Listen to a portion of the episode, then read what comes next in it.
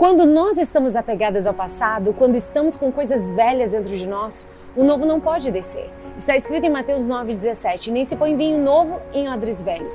Se o fizer, os odres rebentarão, o vinho derramará e os odres estragarão mas põe-se vinho novo em odres novos, e assim ambos ficam conservados. A Bíblia diz que é o odre que precisa ser trabalhado.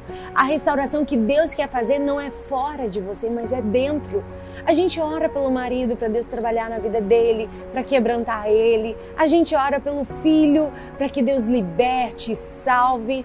Mas o segredo é quando a gente deixa Jesus começar em nós você é o odre. Se você está ouvindo essa palavra é porque você é o alvo de Deus hoje. O que ele vai derramar vai aumentar e se expandir. Portanto, é preciso recomeçar. Nisso pensai.